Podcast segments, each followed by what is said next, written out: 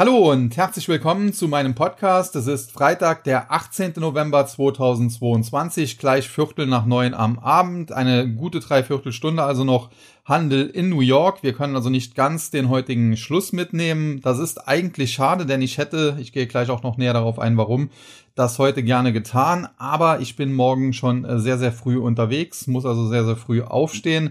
Deswegen auch gleich schon nach dem Podcast ins Bett und äh, deswegen äh, klappt das nicht so ganz. Äh, warum hätte ich heute gerne die Schlusskurse aus New York mitgenommen? Nun ganz einfach, wir haben heute in den USA einen Verfallstag und äh, dort laufen Aktienoptionen, aber auch äh, Indexoptionen im Gesamtvolumen von 2,1 Billionen US-Dollar heute aus und äh, das ist natürlich immer so ein äh, ganz besonderer Tag, muss man sagen.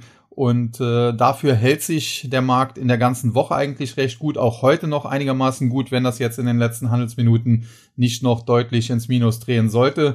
Und äh, oftmals ist so ein Tag auch ein Wendepunkt. Und nachdem wir in der gesamten Woche ja etwas schwächer unterwegs waren, was aber nach der starken Vorwoche jetzt auch kein ganz großes Problem dargestellt hat, äh, ja, muss man eigentlich fast schon davon ausgehen, dass heute mit dem Verfallstag dann erst einmal vielleicht die wenigen Bären, die es zuletzt noch gab, wieder vertrieben worden sind. Aber ich gehe gleich noch näher darauf ein, möchte heute aber mit einem etwas anderen Thema anfangen, nämlich noch einmal mit den Kryptos. Keine Angst, das wird heute nicht allzu lang werden. Wir haben die Implosion von FTX ja erlebt und im Prinzip kann man sagen, das, was jetzt da im Nachhinein noch so rauskommt, das ist der eigentliche Skandal, denn wir haben doch Sam Bankman Fried, äh, gerne auch Scam Bank Run Fraud mittlerweile genannt, äh, der mittlerweile 30 Jahre alt ist, also immer noch sehr jung und der eben in jungen Jahren ein regelrechtes Krypto-Imperium erschaffen hat.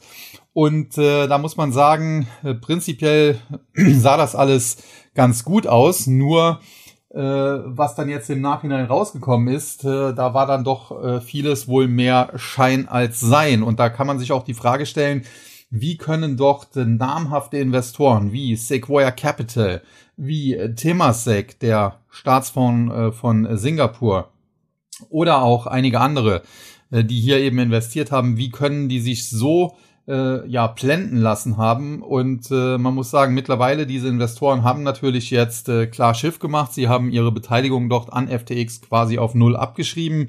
Nichtsdestotrotz äh, muss man sagen äh, das äh, geht eigentlich so nicht. Und da hätte ich von diesen Profi-Investoren eigentlich mehr erwartet. Und insbesondere wenn dann solche Geschichten rauskommen wie dass eben äh, Sam Bankman-Fried bei Verhandlungen oder bei der Vorstellung von FTX, um Sequoia als Kapitalgeber zu gewinnen, League of Legends gespielt hat, also so eine Art ja, Online-Game wie früher World of Warcraft vielleicht äh, und äh, die das sogar wohl auch bemerkt haben, aber äh, das eigentlich lustig fanden, dass er da seine Präsentation oder neben seiner Präsentation dort äh, an diesem Spiel äh, rumgezockt hat.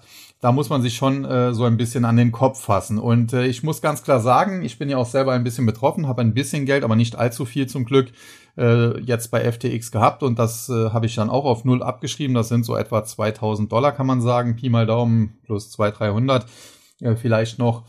Und äh, ja, insofern bin ich da selbst auch betroffen und äh, äh, ja, da muss man dann auch sagen, das war eine Fehleinschätzung von mir, äh, dass ich diese Kryptobörse eigentlich auch für sicher gehalten habe.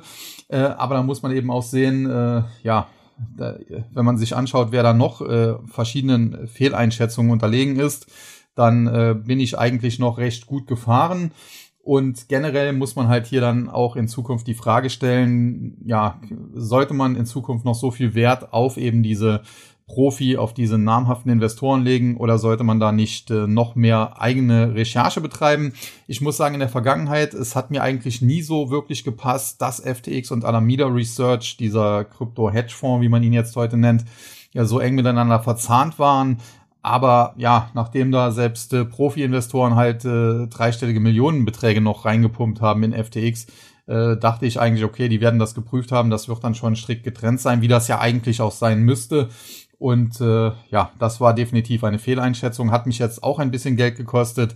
Und ich fühle daher auch mit jedem, der da auch Geld verloren hat, insbesondere wenn dann solche Enthüllungen rauskommen wie dass beispielsweise Alameda Research, äh, die ja wohl große Verluste auch durch Terra Luna, durch die Implosion von Terra Luna erlitten haben, äh, dass diese Verluste dann durch FTX-Kundengelder eben ausgeglichen wurden und dann Alameda Research aber beispielsweise einen Kredit über eine Milliarde Dollar an Sam Bankman-Fried ausgereicht hat. Also das sind dann Verschachtelungen, die sind dann schon, ja, muss man schon fast kriminell nennen. Und generell muss man natürlich sagen, das Ganze ist auch ein Kriminalfall äh, in den Geschäftsbedingungen und äh, die akzeptiert jeder User, der sich dort anmeldet, aber die gelten halt dann auch für beide Seiten, also auch für, für FTX stand halt klar drin, dass alles, was die User dort machen, wenn sie also Kryptowährungen kaufen, dass die dann zwar von FTX verwahrt werden, aber sie im Besitz der User bleiben und FTX nichts damit macht, äh, was der User nicht möchte. Und das war ja wohl ganz offensichtlich nicht der Fall, ob man das jetzt Diebstahl, Betrug oder wie auch immer nennt. Äh, das äh, ja, überlasse ich dann den Juristen, das herauszufinden. Fakt ist, Sam Bankman-Fried gehört definitiv vor ein Gericht gestellt. Es wundert mich, dass er immer noch auf freiem Fuß ist und immer noch da auf Twitter Blödsinn verbreiten kann zum Teil. Und äh, ja, ich muss jetzt sagen, natürlich tun auch mir 2000 Dollar weh, aber ich äh, muss mich deswegen nicht von der Brücke stürzen. Aber wenn ich dann zum Teil auf Twitter äh, lese, dass doch wirklich, äh, in erster Linie sind das natürlich Amerikaner, aber dass doch Leute 30.000 oder 50.000 Dollar äh, angelegt hatten und äh, ihre Altersvorsorge das quasi war und äh, die jetzt weg ist. Also das ist, kommt dann doch schon sehr nah an den Fall Wirecard. Aber, und äh, das muss man eben auch sagen, wenn jetzt da immer nach harter Regulierung gerufen wird, es ist letztlich ein Kriminalfall, ein Betrugsfall und äh, ja, das ist in dem Fall ein Betrugsfall im Kryptosegment. Aber solche Fälle gab es eben auch in der Vergangenheit schon am Aktienmarkt, wenn man sich eben Wirecard in Deutschland anschaut oder in den USA, Enron, WorldCom und äh, Nochtel und so weiter und so fort. Da war teilweise auch nicht alles ganz koscher. Und insofern äh, da jetzt nach Regulierung zu rufen, sicherlich äh, kann man darüber reden, gewisse Regulierungen noch äh, zu verbessern oder überhaupt mal einzuführen. Insbesondere sollten das äh, dann Regulierungen sein, dass eine Kryptobörse eben nicht mit äh, Kundengeldern äh, herumspielen darf. Aber jetzt äh, quasi den Kryptomarkt totregulierung zu wollen, äh, das ist natürlich Quatsch. Und was man eben auch sagen muss, es geht auch gar nicht, weil eben doch äh, sehr vieles dezentral tatsächlich ist und äh, dementsprechend ist das dann schwierig. Ansonsten zu einzelnen Coins. Es gibt zuletzt immer wieder Fragen zu Solana, die natürlich auch stark unter Druck geraten sind im Zusammenhang mit diesem ganzen FTX-Skandal. Da muss man sagen, Sam Bankman-Fried war doch selbst ein früher Investor. Alameda Research war doch sehr stark investiert. Und FTX hatte natürlich dann auch Bestände. Das heißt, dieser Coin ist im Prinzip jetzt so ein bisschen, ja, in diesen ganzen Schlamassel hineingeraten, wie andere auch, aber Solana in erster Linie. Dadurch die Kursverluste und äh, da dürfte auch noch ein gewisser Druck draufbleiben, eben weil man Angst haben muss, dass vielleicht im Zuge des Insolvenzverfahrens noch weitere Coins vom Insolvenzverwalter vielleicht dann auch verkauft werden, um Cash zu generieren.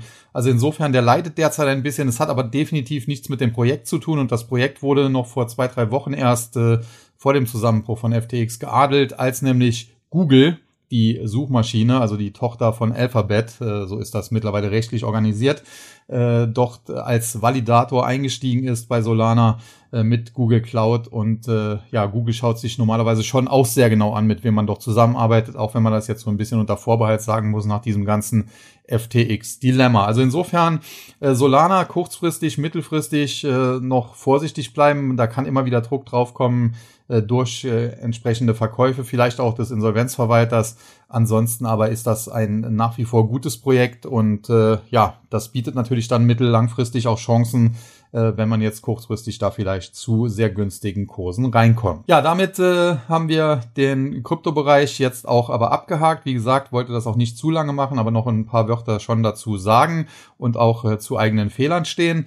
Äh, damit aber jetzt zum Aktienmarkt. Und äh, den hatte ich ja schon so angedeutet. Heute großer äh, Optionsverfall in den USA. Dennoch der Markt äh, insgesamt äh, recht ruhiger Handel, muss man sagen. Auch äh, nach den starken Gewinnen in der Vorwoche gab es in dieser Woche zwar einen Rücksetzer, aber der hält sich noch in Grenzen. Der deutsche Markt, muss man sagen, sieht noch besser aus. Der DAX hat ja quasi noch weiter Gas gegeben. Und äh, generell bleibe ich dabei so also Mitte, äh, Ende November hatte ich immer gesagt, äh, sollte eine Jahresendrallye starten am Aktienmarkt und wahrscheinlich ist die schon gestartet und da lasse ich mich auch nicht aus der Ruhe bringen von eben dieser jetzt etwas schwächeren Woche. Man muss das auch in Relation sehen, die Vorwoche teilweise mit äh, ja, Kursgewinnen von fast acht Prozent am Donnerstag letzter Woche. Und das muss natürlich ein bisschen verdaut werden. Es gibt natürlich durchaus auch negative Faktoren, die möchte ich gar nicht verhehlen. Der Nasdaq 100 beispielsweise ist aus charttechnischer Sicht genau an die Abwärtstrendlinie zuletzt herangelaufen und da erstmal wieder nach unten abgeprallt. Das ist äh, tendenziell kein gutes Signal, muss man ganz klar sagen. Aber insgesamt übergeordnet sieht der Chart jetzt auch nicht dramatisch schlecht aus und prinzipiell äh, müsste man sagen, äh, Kurse über 11.000 äh, sind theoretisch immer noch dazu geeignet, äh, dass die Sommerrallye wieder auf, äh, Sommerrallye, die Jahresendrallye wieder aufgenommen werden kann. Besser wäre natürlich, der Markt fängt sich etwas früher so im Bereich 11.400, 11.500, gibt dann Gas und schafft es über die 12.000. Das wäre definitiv für den Nasdaq 100 am besten. Nichtsdestotrotz muss man sagen, auch gerade am deutschen Aktienmarkt gibt es nicht nur positive Nachrichten. Und äh, da bin ich bei einer ganz aktuellen Meldung, die heute Abend um kurz vor 20 Uhr, also vor ja etwa nicht ganz zwei Stunden hereinkam, und zwar von Core State äh, Capital, einem Immobilienunternehmen, das in Deutschland an der Börse gelistet war, aber eigentlich in Luxemburg, also hier bei mir um die Ecke, ansässig ist, muss man sagen. Und äh, Core State Capital die sind äh, zuletzt regelrecht abgestürzt. Ich glaube, im Februar oder März äh, hatte es hier noch Kurse von über 10 Euro, teilweise 12, 13 Euro. Zuletzt ist man schon unter die 1-Euro-Marke gefallen. Also da hat man auch schon im Chart oder an der Kursentwicklung gesehen, äh, dass es doch nicht rund läuft. Und heute kam jetzt die Meldung, dass der Vorstand von Core State äh, einen Erfolg der Sanierungsgespräche, die zuletzt gelaufen sind, für nicht mehr überwiegend wahrscheinlich hält und daher nun prüft, ob in Kürze ein Insolvenzantrag gestellt werden muss, wovon man eigentlich bei einer solchen äh, Meldung ja relativ sicher ausgehen kann. Also es, man muss ja auch sagen, es wurden jetzt Gespräche geführt und jetzt kurz vor dem Wochenende kommt dann eben diese Mitteilung. Die Aktie kann, kann darauf natürlich noch nicht so wirklich reagieren. Im nachbörslichen Handel geht es zwar dann auch etwas nach unten, aber äh, wenn man sich das anschaut, hält sich das eigentlich noch in Grenzen. Man muss sagen, hier war im Prinzip zuletzt schon den meisten klar, dass das am Ende nichts mehr werden wird. Und nichtsdestotrotz, wenn jetzt hier tatsächlich eine, ein Insolvenzantrag folgen wird, äh, dann muss man sagen, dann ist natürlich erstmal eine ja, in Deutschland gelistete Immobilienaktie zumindest äh, ja, pleite, also auch insolvent. Und das dürfte natürlich dem gesamten Sektor nicht gut tun. Das muss man so ganz klar sagen. Und es gab ja in der Vergangenheit auch immer wieder äh, ja, Leute, die gesagt haben, ja, so eine Vonovia, die ist von 50 auf teilweise 20 gefallen, die kann man ja jetzt blind kaufen. Und da muss man eben ganz klar sagen, das ist nicht so. Bei Immobilienaktien muss man ganz genau hinschauen. Ich bin jetzt kein Experte für Immobilienaktien, deswegen möchte ich auch gar nicht so tief in das Thema eintauchen. Aber prinzipiell ist es natürlich so, äh, die haben natürlich einmal Immobilien, die einen gewissen Wert haben in der Bilanz. Je nachdem, wie der Immobilienmarkt läuft, äh, kann man dazu oder man muss eben Abschreibungen vornehmen. Und dann hat man natürlich als Immobiliengesellschaft meistens auch noch Mieteinnahmen. Da muss man dann auch schauen. Äh, gerade in einer Rezession kann natürlich der ein oder andere Mieter auch mal in die Bredouille geraten und dann ausfallen, weil er vielleicht auch selber insolvent geht. Und äh, das muss man eben alles berücksichtigen. Und prinzipiell ist natürlich immer das Problem, Immobilien werden natürlich sehr oft äh, zu erheblichen Teilen auch fremdfinanziert, sprich äh, Kredite oder, Anleihen, die hier ausgegeben werden. Bei Core State ist es ja jetzt genau das Problem, dass eine Anleihe fällig wird, die man jetzt eben nicht mehr äh, bedienen kann. Und äh, vor diesem Hintergrund, äh, wer in solche Aktien investiert und wer hier auch glaubt, bei abgestürzten Engeln ein Schnäppchen schießen zu können, der sollte sich schon sehr, sehr gut äh, mit äh, der Bilanzierung auskennen und einen tiefen Blick in die Bilanz äh, solcher Unternehmen werfen. Ich möchte nicht ausschließen, wie gesagt, ich bin kein Experte für Immobilienaktien und habe mir die Vonovia-Bilanz jetzt auch nicht angeschaut, dass das tatsächlich ein Schnäppchen sein kann. Nur jetzt einfach zu sagen, okay, die Aktie ist ja von äh, 50 oder über 50, teilweise auf 20 gefallen, das ist ja mehr als halbiert. Damit ist sie jetzt ein super Schnäppchen. Also das muss nicht so sein. Core State ist auch von 13 auf 75 Cent gefallen und äh, heute kommt jetzt der Insolvenzantrag und damit ist diese Aktie früher oder später wahrscheinlich ziemlich wertlos.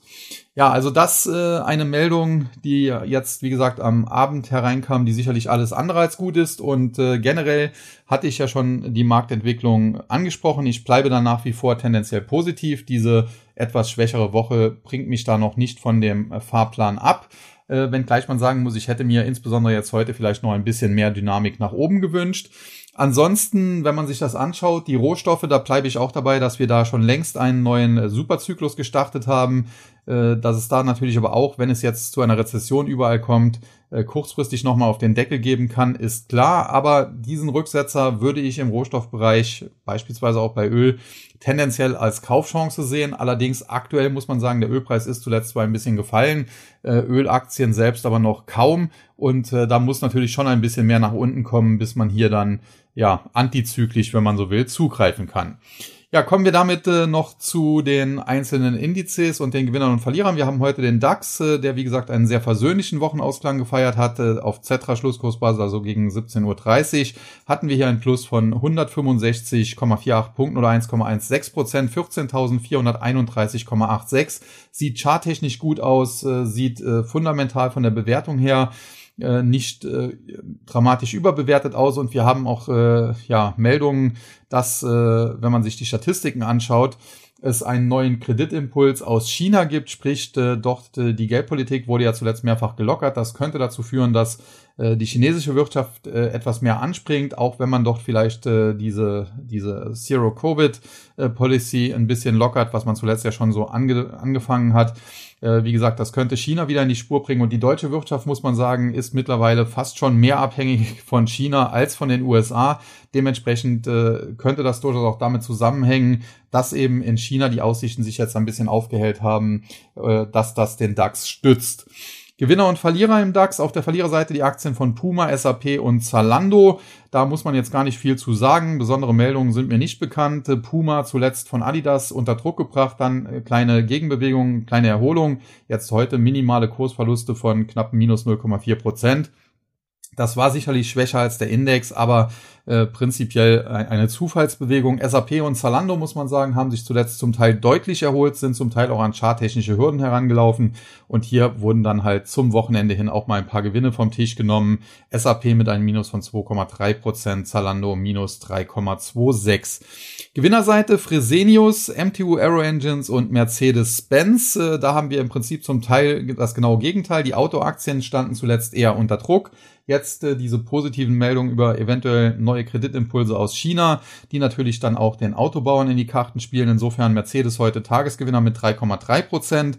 MTU Aero Engines, da gab es auch positive Analystenkommentare. Außerdem in der Luftfahrtbranche, da deutet sich auch an, dass es bald wieder ein bisschen besser laufen könnte. Boeing war ja da auch lange beispielsweise ein Sorgenkind. Und es gab, äh, wie gesagt, dann auch positive Analystenkommentare und äh, insofern auch verstärktes ausländisches Interesse, hat man mir gesagt, vom Frankfurter Parkett an der Aktie von MTU Aero Engines. Also das sieht tendenziell auch wieder besser aus. Und dann Fresenius ja, äh, eigentlich ein Trauerspiel in den letzten ein, zwei, drei Jahren gewesen aus dem Gesundheitssektor mit der Tochter Fresenius Medical Care, die ja auch im DAX ist, die früher ein absoluter Überflieger war über viele Jahre und jetzt zuletzt dann aber auch in die, ja, in die Bredouille geraten ist. Und hier muss man sagen, ist ja zuletzt wohl Elliott Management auch eingestiegen, die äh, vor kurzem noch einen relativ pessimistischen Ausblick äh, für den Aktienmarkt insgesamt weltweit gegeben haben.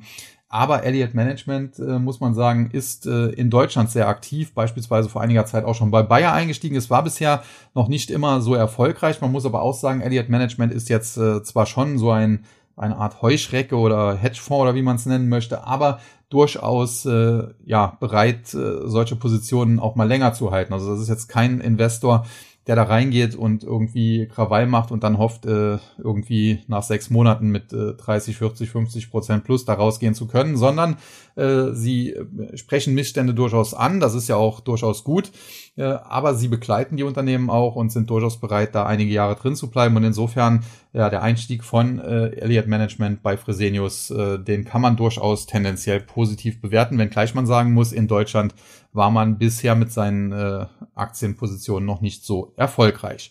Dann der MDAX, auch da heute ein schönes Plus von 236,46 Punkten, 0,93 Prozent, 25.746,02. Charttechnisch muss man sagen, hat sich das Bild hier auch zuletzt etwas aufgehellt, ist aber nach wie vor ja noch nicht äh, bullig. Das muss man auch so ganz klar sagen. Wir hatten zuletzt jetzt eine sehr, sehr starke Kurserholung, aber die hat noch nicht dazu geführt, äh, dass der Index jetzt aus dem Schneider ist. Sprich, es kann hier durchaus auch nochmal Rückschläge geben.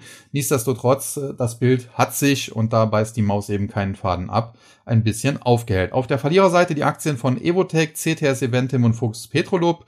Äh, Evotech muss man sagen, sehr gut geführtes deutsches Biotech-Unternehmen. Problem war nur, die Aktie war teilweise viel zu heiß gelaufen. Jetzt hat man dann auch noch Morphosis, die von dem eigenen Management äh, im Prinzip in die Krütze geritten wurden. Und äh, das färbt dann natürlich auch auf die äh, Konkurrenz, in dem Fall Evotech ein bisschen ab, obwohl die ein viel besseres Management haben. Dann äh, generell in dieser Woche waren jetzt, äh, sagen wir mal, defensivere Werte aus dem Bereich Biotech und, und Pharma oder Biopharma, um das sozusagen auch jetzt nicht die gefragtesten. Die werden auch im Zuge einer Jahresendrallye nicht unbedingt die gefragtesten sein. Und äh, alles in allem, ja, die Aktie zuletzt etwas zurückgekommen, heute nochmal minus 1,9 Prozent. Es gab zuletzt auch Fragen dazu, ob man Evotech einsammeln sollte. Ich hatte das verneint. Ich habe gesagt, äh, prinzipiell, ich kenne Evotech sehr gut, war schon mal mit dem Vorstandschef, dem Dr. Werner Landthaler, essen. Aber ja, ich glaube auch, dass das langfristig ein, ein gutes Unternehmen und eine gute Aktie wieder sein wird. Aber aktuell glaube ich, dass man hier erst noch äh, ja, sich die Aktie ein bisschen auskotzen lassen sollte, um das mal so drastisch zu formulieren. Dann CTS Eventim äh, kann vielleicht auch ein bisschen Druck äh, von äh, amerikanischer Seite auf dem Unternehmen sein. Live Nation dort heute auch etwas unter Druck, verliert an in den USA 4, 5 Prozent. Das ist im Prinzip das amerikanische Gegenstück zu CTS Eventim. Generell muss man sagen, CTS Eventim ist zwar ein absolutes Top-Unternehmen und äh, prinzipiell ganz oben immer auf meiner Watchlist, aber äh, man hat natürlich unter Corona als äh, beispielsweise Konzertveranstalter, Ticketvermarkter auch äh, sehr stark gelitten. Und äh, ja, in der Aktie hat man das aber zum Teil gar nicht gesehen, weil ja, die ist zwar in Corona zum Teil auch heftig eingebrochen, aber dann anschließend hat sie im Prinzip äh, das alte Allzeithoch fast wieder erreicht. Und jetzt äh, normalisiert sich das Ganze, auch geldpolitisch natürlich. Und äh, jetzt kommt dann die CTS Eventim etwas zurück. Ich glaube, dass hier noch Platz nach unten ist. Ich glaube, dass die Aktie sehr, sehr teuer ist und hier noch durchaus äh, ja, deutlichere Kursverluste äh, möglich sind. Aber ich sage auch ganz klar, wenn die Aktie beispielsweise unter 40 fallen sollte, aktuell stehen wir ja bei knapp 55, das wäre also nochmal über 30 Prozent nach unten, dann wird sie natürlich irgendwann auch sehr, sehr interessant. Und äh, wenn man dann gerade auch äh, ein bisschen Zeit mitbringt und hier mittellangfristig denkt, drei, vier, fünf Jahre drin bleibt, dann hat man hier eine Aktie, die sich locker dann auch verdoppeln oder mehr kann. Ja, und dann Fuchs Petrolub äh, stand diese Woche so ein bisschen in negativen Schlagzeilen. Die Aktie ist zuletzt gut gelaufen. Jetzt gab es in dieser Woche Insiderverkäufe von äh, Seiten verschiedener Manager oder eines Managers in erster Linie. Äh, das hat hier so ein bisschen für schlechte Stimmung gesorgt. Generell muss man sagen, sind diese ja, Insiderverkäufe wahrscheinlich einfach darauf zurückzuführen, dass die Aktie zuletzt so gut gelaufen ist und jetzt werden hier mal ein paar Gewinne vom Tisch genommen. Es sind jetzt auch keine Mega-Aktienpakete, ich glaube 166.000 Euro war das äh, was da verkauft wurde. Das ist natürlich viel Geld. Also immer jetzt hier die Relationen auch waren, auch wenn ich sage, ich habe da 2000 verloren. Das ärgert mich persönlich schon und ich hätte lieber 2000 auf meinem Konto, als die da bei FTX verloren zu haben. Aber es ist natürlich jetzt auch kein Betrag, weswegen ich Privatinsolvenz anmelden müsste. Und äh, gleiches gilt natürlich für einen äh, Manager eines immerhin MDAX-Konzerns äh, wie Fuchs Petrolub. Wenn der da 166.000 Euro generiert durch Aktienverkäufe, dann ist das natürlich viel Geld. Früher waren das mehr als 300.000 D-Mark, also das ist äh, nicht von der Hand zu weisen. Da kann man sich äh, zum Teil schon eine Wohnung oder vielleicht ein kleines Häuschen für kaufen. Aber in Relation, was solche Manager eben an Gehältern etc. kriegen, ist das dann doch eher ein kleinerer Betrag. Ja, und die Gewinnerseite dann Vata, Befesa und Atran. Äh, zu Atran kann man eigentlich nicht so viel sagen. Das ist im Prinzip äh, Atva Optical. Die wurden ja von Atran übernommen und dadurch Atran jetzt dann halt auch im TechDAX äh, und eben im MDAX. Müsste man sich aber eigentlich äh, eher mit der Aktie äh, aus US-Sicht beschäftigen. Befesa, ein äh, Entsorgungsunternehmen, da muss man sagen, äh, zuletzt gab es auch hier in dieser Branche äh, Zugewinne, selbst eine abgestürzte Aktie wie Umicore, ein belgischer ein belgisches Recycling- und Entsorgungsunternehmen äh, zuletzt wieder gestiegen. Heute gab es bei Umicore aber dann ein paar Gewinnmitnahmen. Befesa hingegen da gab es die schon vor ein paar Tagen. Da gab es mal drei rote Kerzen. Jetzt, äh, heute ging es dann wieder nach oben. Tendenziell muss man sagen, die Aktie war teilweise unter 30 Euro gestürzt, mittlerweile deutlich erholt, aber man darf auch nicht äh, ja, vergessen, von wo sie kam. War jetzt natürlich kein äh, Corona-Play, wenn man so will, und trotzdem stand sie im Hoch da oben bei, bei 73, fast 74 Euro, ist dann anschließend, wie gesagt, auf unter 30 gefallen, also mehr als halbiert. Und äh, ja, wenn sie dann eben jetzt mal sich 30 oder auch fast 40 Prozent erholt hat, ist das in Relation natürlich immer noch ein niedriger Kurs. Generell, Befesa gefällt mir eigentlich recht gut. Ich würde sie allerdings nicht an solchen Tagen wie heute kaufen, wo es viereinhalb Prozent nach oben geht, sondern halt, wenn es wieder schwächere Tage gibt. Und wir hatten ja, ich habe es gerade gesagt, zuletzt drei rote Kerzen. Also da hätte man durchaus die die Gelegenheit gehabt, sie tiefer einzusammeln und ich habe sie tatsächlich auch, glaube vor ein oder zwei Wochen hier im Podcast schon mal besprochen. Und dann der dritte große Gewinner des Tages, die Aktie von Vata. Hier ein Plus von knapp vier Prozent, 30,15 Euro. Da muss man sagen, generell bin ich bei Wartan schon immer oder schon, schon seit längerem sehr negativ, auch äh, ganz klar entgegengesetzt zu anderen in An Anführungszeichen Gurus, die ja hier Kursziele von 1000 Euro und eine DAX-Aufnahme zum Teil sahen. Was für ein Blödsinn, kann man da nur sagen. Also da müsste man wirklich hinterfragen, ob der ob, ob da noch alles äh, ganz äh, richtig ist.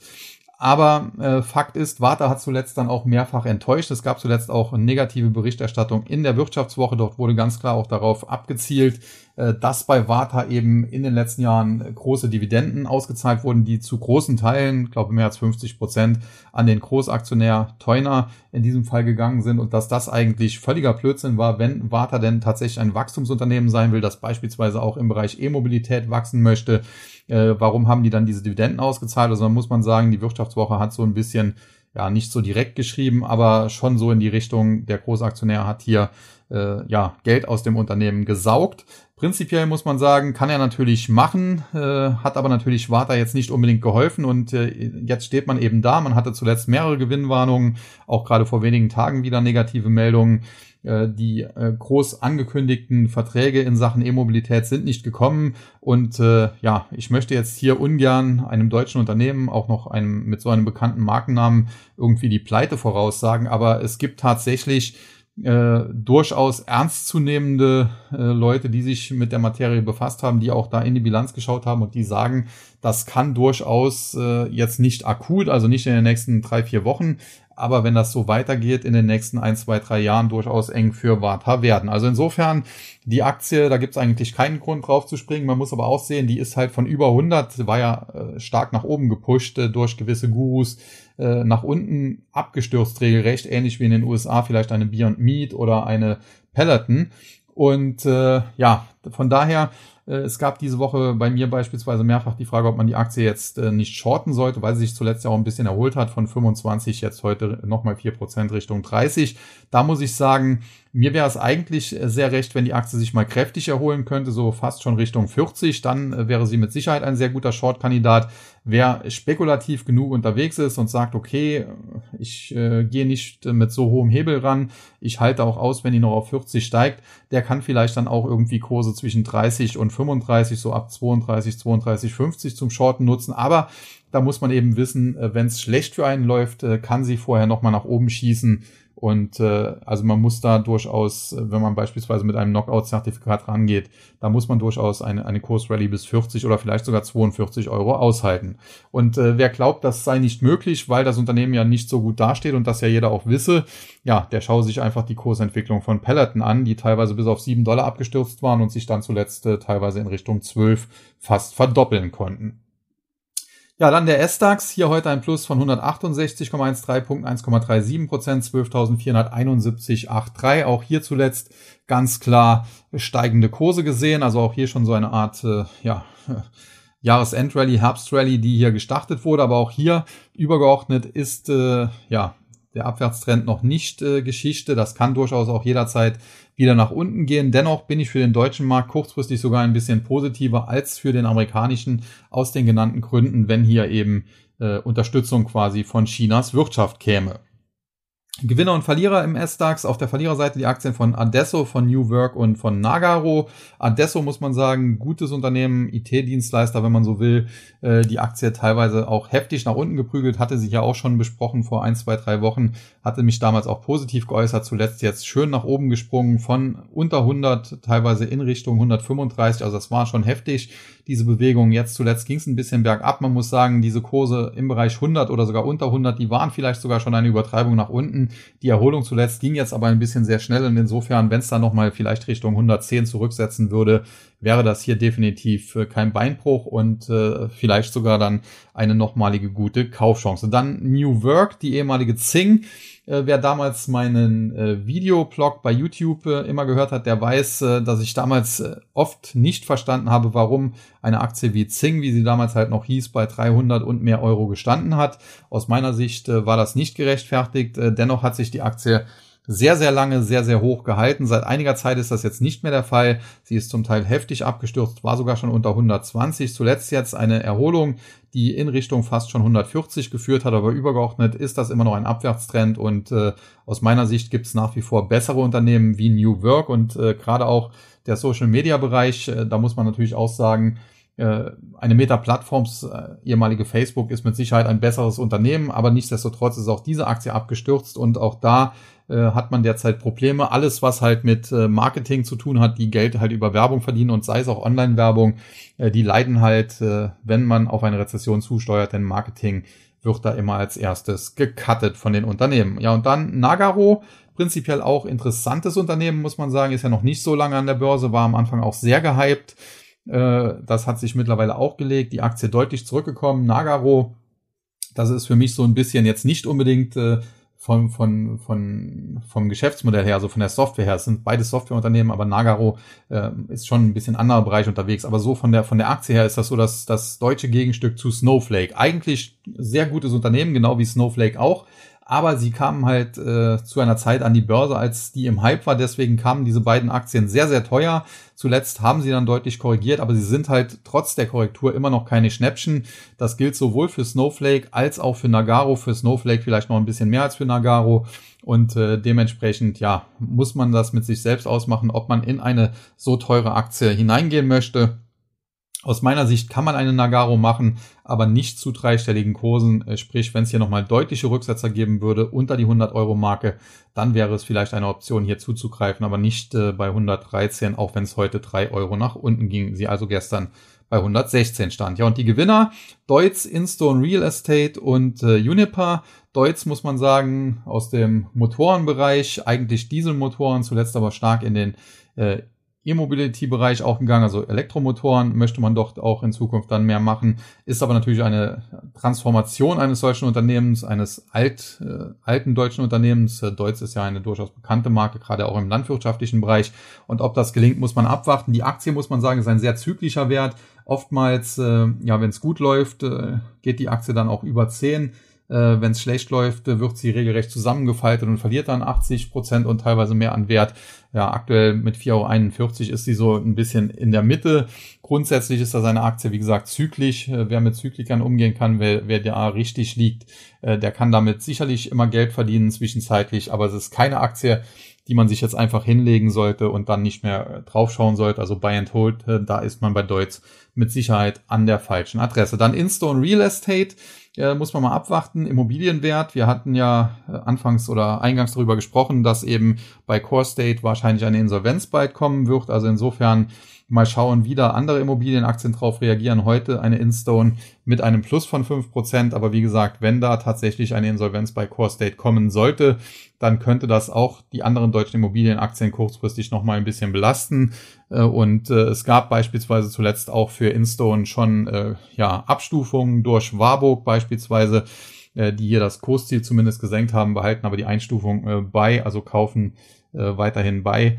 Und äh, ja, muss man mal schauen, wie sich das dann entwickelt. Ich bin, wie gesagt, kein großer Immobilienexperte oder Immobilienaktienexperte. Und dann Uniper, ja, da äh, gab es die Woche Meldungen, die Gasspeicher in Deutschland sind gut gefüllt. Hier gab es ja auch im Prinzip schon äh, teilweise war eine Insolvenz eingepreist. Äh, Im Prinzip kann es dazu fast nicht kommen, weil der Staat eben rettend äh, ja schon eingesprungen ist, aber im Zweifel auch immer eingesprungen wäre. Allerdings muss man auch sagen, äh, erstens, warum es hier diese Woche so stark nach oben ging. Da gab es jetzt keine konkrete Meldung, die das gestützt hätte und prinzipiell ist diese Aktie eigentlich auch weniger wert.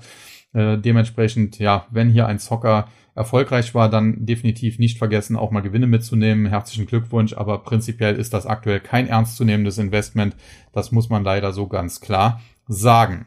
Ja, dann der Tech-DAX, der hing heute ein bisschen hinterher, ähnlich wie in den USA die Techs. Der Nasdaq ja auch etwas schwächer, hier nur ein Plus von äh, 19,57 Punkten oder 0,64 Prozent auf äh, ziemlich genau 3100, 3100,61.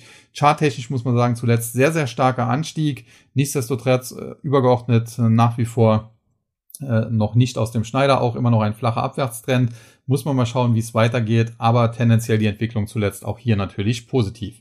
Gewinner, Verlierer auf der Verliererseite Evotech, SAP und Nagaro, alle schon im Zusammenhang mit anderen Indizes besprochen. Auf der Gewinnerseite hatten wir dann SMA Solar, Vata und Atran. Vata und Atran hatten wir auch schon, bleibt nur noch SMA Solar und da muss man sagen, die Aktie äh, ich hatte ja ein Kursziel von 60 mal verpasst. Das war heute der Schlusskurs.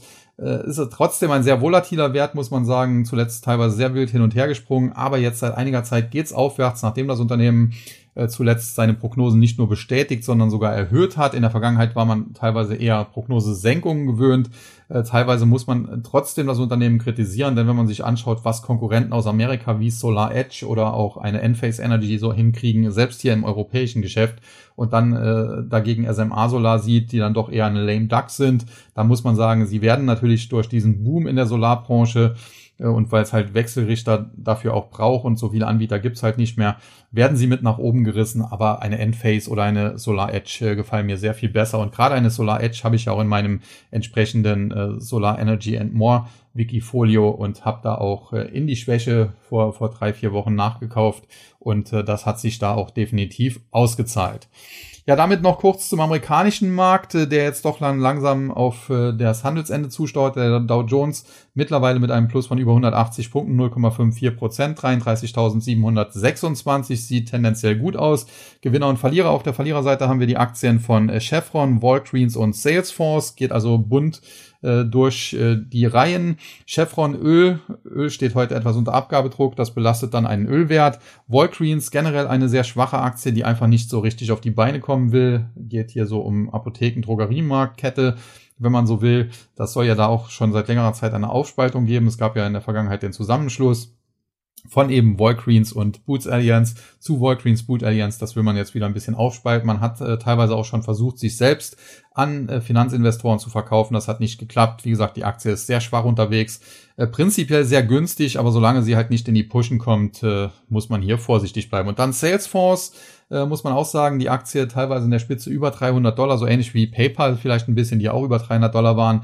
Äh, da war sie zu teuer. Mittlerweile bei äh, knapp unter 150 ist der Wert zwar nicht mehr exorbitant teuer, aber er ist eben auch noch nicht äh, super günstig. Im, Im Bereich so 145 würde ich die Aktie eigentlich relativ fair bewertet ansehen. Zuletzt waren wir Richtung 150 gestiegen. Heute gibt es leichte Gewinnmitnahmen.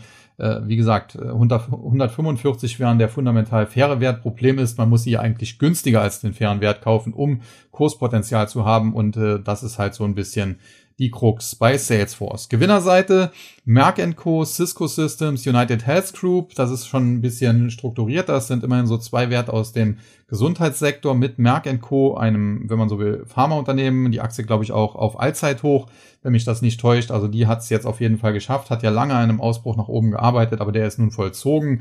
Äh, wenn das jetzt äh, ja sich so weiter fortsetzt, wie das charttechnisch sein müsste, dann müsste man hier davon ausgehen, dass die Aktie Kurspotenzial hat, Richtung knapp 120 Dollar zu steigen und äh, dementsprechend, wer die Aktie hat, herzlichen Glückwunsch, auf jeden Fall dabei bleiben, bei Rücksätzen vielleicht sogar nachlegen. Wer sie nicht hat, an schwachen Tagen, jetzt nicht unbedingt heute, wo sie zu den Top 3 im Dow Jones zählt, aber an schwachen Tagen ist sie tendenziell kaufenswert. Dann Cisco Systems zuletzt mit hervorragenden Quartalszahlen. Was heißt hervorragend? Sie waren zumindest äh, besser, als man gedacht hat.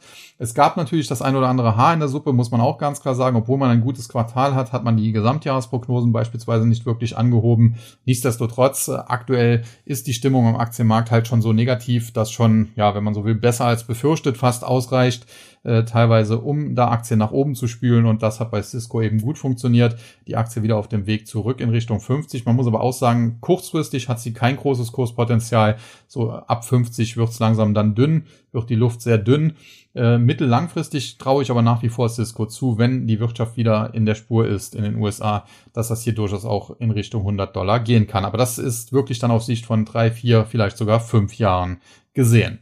Ja, und dann United Health Group, eine sehr, sehr starke Aktie aus dem Krankenversicherungsbereich, muss man sagen. Äh, es gab ja da immer wieder von allen Seiten, insbesondere aber von Seiten der Demokraten, die aber jetzt schon seit einiger Zeit ja auch regieren, Bestrebungen, dass man hier äh, die Krankenversicherungen, die ja doch sehr profitabel in den USA sind, dass man das so ein bisschen beschneiden möchte. Und äh, ja, bisher ist das aber nie wirklich gelungen. Man muss sagen, die Aktie hat jetzt zuletzt so ein bisschen, ja, in diesem Bärenmarkt hat sie sich so ein bisschen äh, seitwärts geschoben jetzt in den letzten Wochen und Monaten, aber generell ist sie natürlich sehr, sehr stark nach wie vor unterwegs. Das Allzeithoch liegt so im Bereich 560, aktuell 530, da sieht man allzu viel.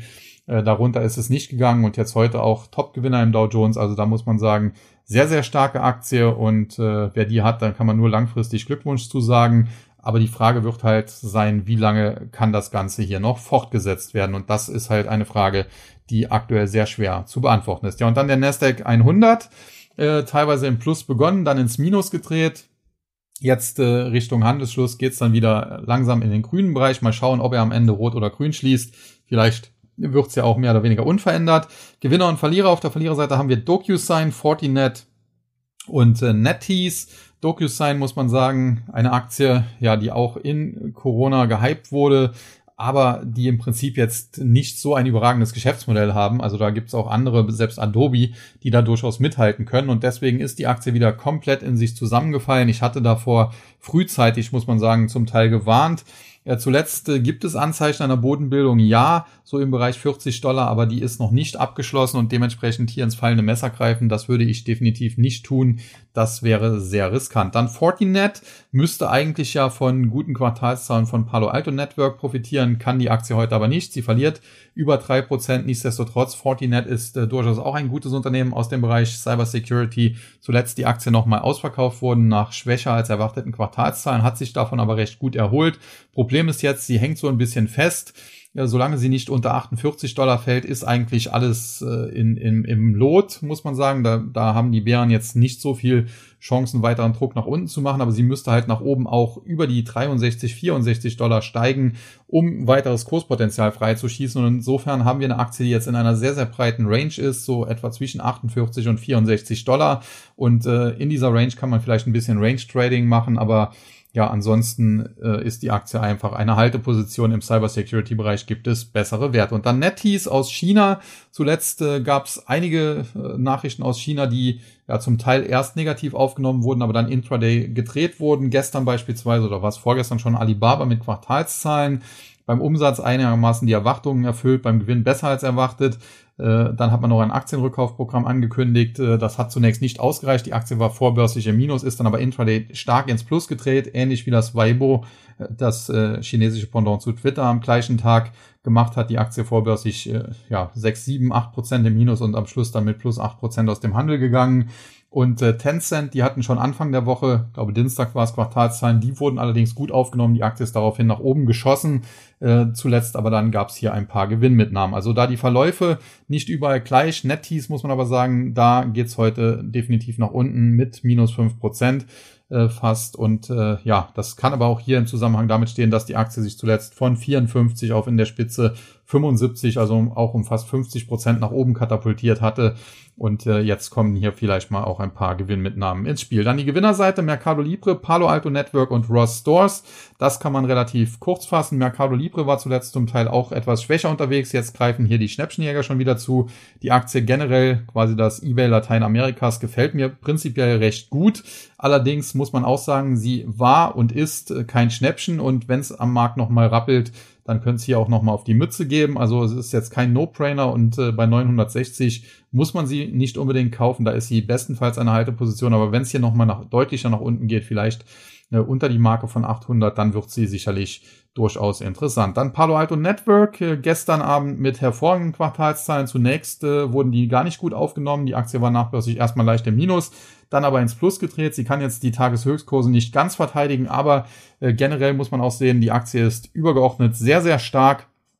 Das Allzeithoch der Aktie, und das war schon so ein letzter Push nochmal nach oben, das lag so knapp über 210. Aktuell stehen wir bei 168 knapp. Also das ist gar nicht so tief nach unten korrigiert worden. Und wenn man jetzt mal diese letzte Übertreibung da auf 210 so ein bisschen außen vor lässt, dann war das Hoch eigentlich zuvor so im Bereich 190 zu 195 irgendwo dazwischen und davon ist sie natürlich gar nicht allzu weit entfernt. Also insofern eine sehr, sehr starke Aktie und äh, nach wie vor einer meiner Top-Favoriten im Bereich Cyber Security, wenn nicht sogar der Top-Favorit.